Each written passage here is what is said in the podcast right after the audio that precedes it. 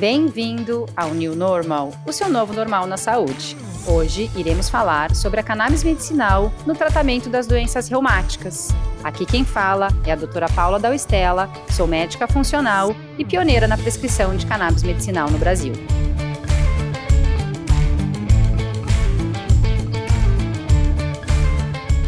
Então, o New Normal traz a mensagem do novo normal na saúde uma nova realidade na quebra de paradigmas, na nova forma de entendermos o corpo humano e seus processos fisiológicos e o quanto os nossos hábitos se relacionam com as nossas doenças, para podermos ser o protagonista da nossa própria história.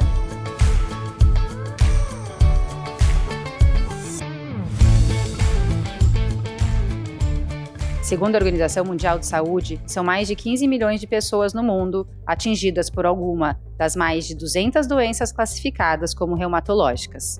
Elas podem se apresentar de diversas formas, e mesmo possuindo sintomas parecidos, existem muitas diferenças.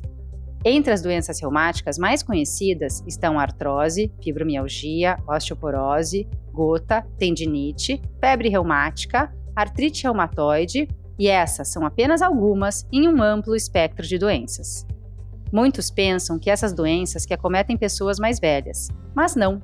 Elas podem atingir indivíduos de qualquer idade, e além dos fatores genéticos, imunológicos e infecciosos, existem outros fatores que podem se correlacionar com o desenvolvimento dessas doenças, como não nascer de parto natural, não ser amamentado por leite materno, tempo suficiente para a formação da microbiota base, que nos acompanhará por toda a nossa vida, e estima-se que esse tempo de amamentação seja cerca de um ano e meio, pelo menos. Tipo de dieta, desde a mais tenra infância, uso de alimentos como leite de vaca, ultraprocessados, bem como óleos de origem vegetal, como canola, soja, milho, girassol, uso de antibióticos, principalmente quando somos crianças, medicamentos de uso contínuo, obesidade, sedentarismo, traumas, estresse, ansiedade e depressão, além da deficiência da vitamina D, entre outros, pois é impossível citar todos. As manifestações podem ocorrer devido a inflamações na pele, articulações, rins, nervos, cérebro e membranas que recobrem o pulmão, a pleura e o coração, o pericárdio. Outras manifestações podem ocorrer devido à diminuição das células do sangue, glóbulos vermelhos e brancos, devido a anticorpos contra essas células. Esses sintomas podem surgir isoladamente ou em conjunto e podem ocorrer ao mesmo tempo ou de forma sequencial. O diagnóstico precoce nesses casos é de extrema importância, mas algumas pessoas ignoram os sintomas e acabam procurando tratamento médico quando já estão com acometimentos graves, até levando a alguma incapacidade física.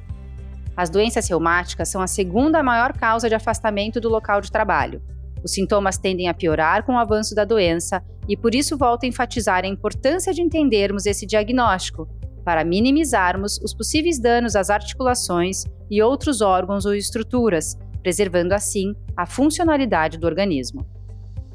Um dos relatos mais constantes das pessoas com alguma doença reumática são as dores crônicas, ou seja, com duração maior que três meses.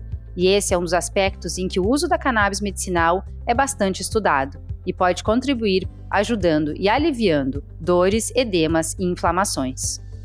O nosso sistema endocannabinoide está relacionado à manutenção de diversos processos fisiológicos, como a modulação de todos os eixos endócrinos, a modulação da dor, a regulação da atividade motora, o controle de processos cognitivos, a modulação da resposta inflamatória e imunológica, a ação antiproliferativa em células tumorais, o controle do sistema cardiovascular, entre outros. Logo, o sistema endocannabinoide possui um papel importante em diversas reações bioquímicas do corpo humano, e os chamados receptores CB1 e CB2 e os seus ligantes endógenos, os endocannabinoides, que mimetizam os fitocannabinoides encontrados na planta, possuem um papel importantíssimo na regulação da nossa homeostase, melhor dizendo, no nosso equilíbrio interno. Os receptores CB1 e CB2 estão diretamente relacionados à modulação da inflamação e da dor, e em células do sistema imunológico, quando ativados, podem reduzir o processo inflamatório crônico. Níveis aumentados de anandamida, nosso canabinoide endógeno, atenua as respostas inflamatórias, sugerindo que os endocannabinoides estão fisiologicamente envolvidos na modulação do sistema imunológico.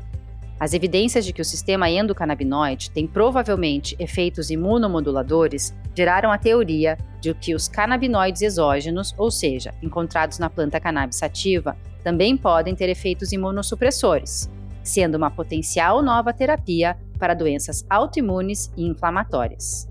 As terminações nervosas que liberam as substâncias pró-inflamatórias na vigência dessas doenças são reguladas pelos receptores canabinoides CB1 e CB2 e estão presentes em células do sistema imunológico e nas células do tecido sinovial das articulações.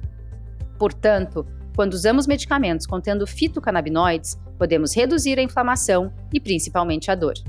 Agora, gostaria que você ampliasse a sua capacidade de compreensão e olhasse o tabuleiro da sua vida bem de cima.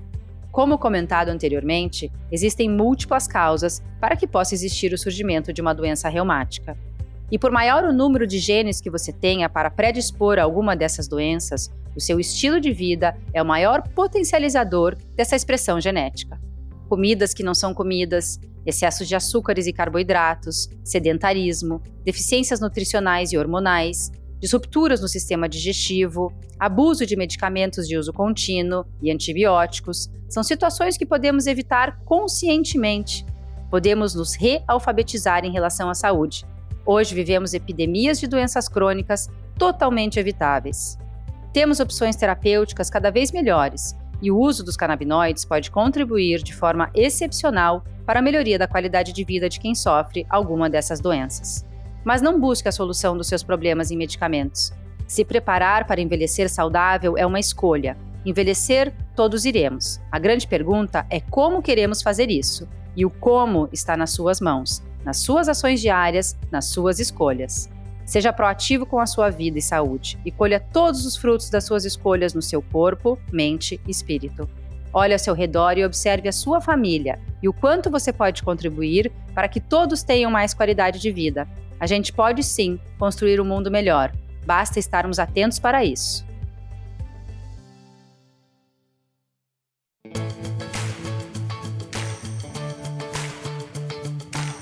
Muito obrigada, pessoal. Espero que vocês tenham aproveitado esse episódio e vejo vocês na semana que vem com mais informações especiais para você cuidar de verdade da sua saúde.